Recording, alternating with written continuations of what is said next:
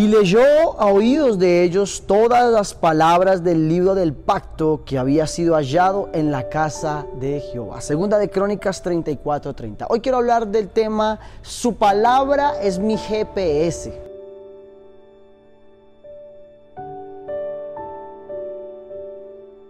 El hecho de haber hallado, de haber encontrado el libro del pacto, se convirtió en una de las revelaciones más preciadas. Se convirtió en el mayor tesoro encontrado en ese momento.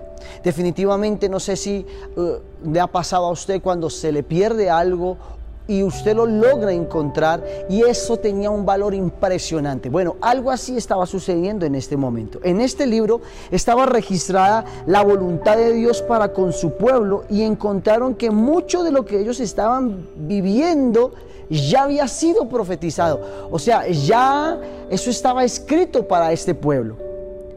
El rey Josías determina enseñar la ley a todo el pueblo, ya que su deseo era conducir al pueblo al arrepentimiento, para que de esta manera pudiese venir un despertar espiritual a toda la nación. Y esto lo movió para que todos entraran en el pacto de la fidelidad para con Dios. ¿Sabes? tu vida, mi vida, nuestra vida, ya es algo que está escrita en la mente de Dios. Lo que estamos viviendo ya pasó, ya Dios sabe cuál va a ser el fin, ya Dios sabe cuál va a ser el resultado, ya hay algo profetizado sobre tu vida, sobre las de tus generaciones.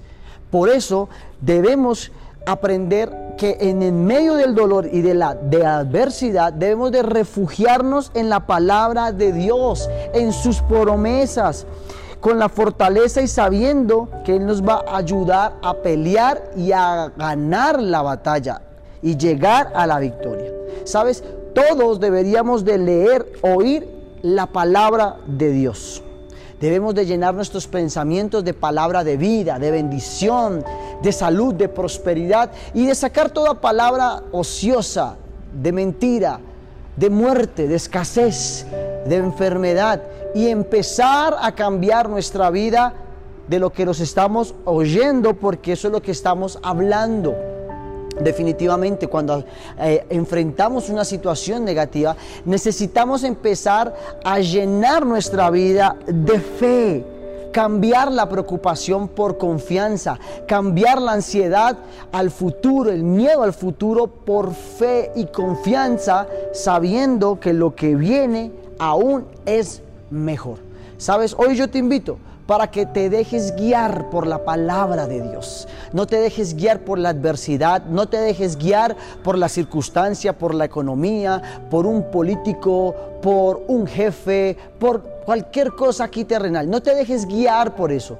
Tu guía tu GPS es la palabra de Dios y en la palabra encontramos promesas que nos van a llenar de vida, de felicidad, que nos van a dar esperanza en un mundo lleno de desesperanza, que nos van a llenar de consuelo muchas veces cuando estamos desconsolados pasando una situación negativa. ¿Qué tal si oramos y le pedimos a Dios que logremos una vez más redireccionar nuestra identidad, redireccionar nuestra fe y nuestra confianza en Él? Padre, te damos gracias por este tiempo, por este devocional, por este tiempo que hemos sacado de recarga, Señor. Hoy en el nombre de Jesús. Te entregamos toda carga, toda queja, todo, todo dolor, todo negativo, todo lo que estemos pasando y aprendemos a confiar en ti, Señor. Tu palabra dice que podemos echar todas nuestras cargas en ti y en ti hallaremos reposo, hallaremos descanso, hallaremos paz, Señor. La Biblia en Salmos dice que en paz me acostaré y así mismo dormiré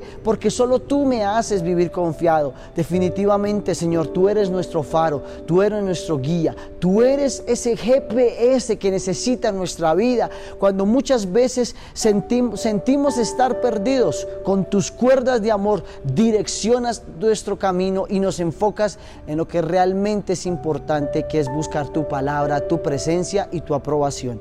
En el nombre poderoso de tu Hijo Jesús. Amén y amén. Feliz y bendecido día.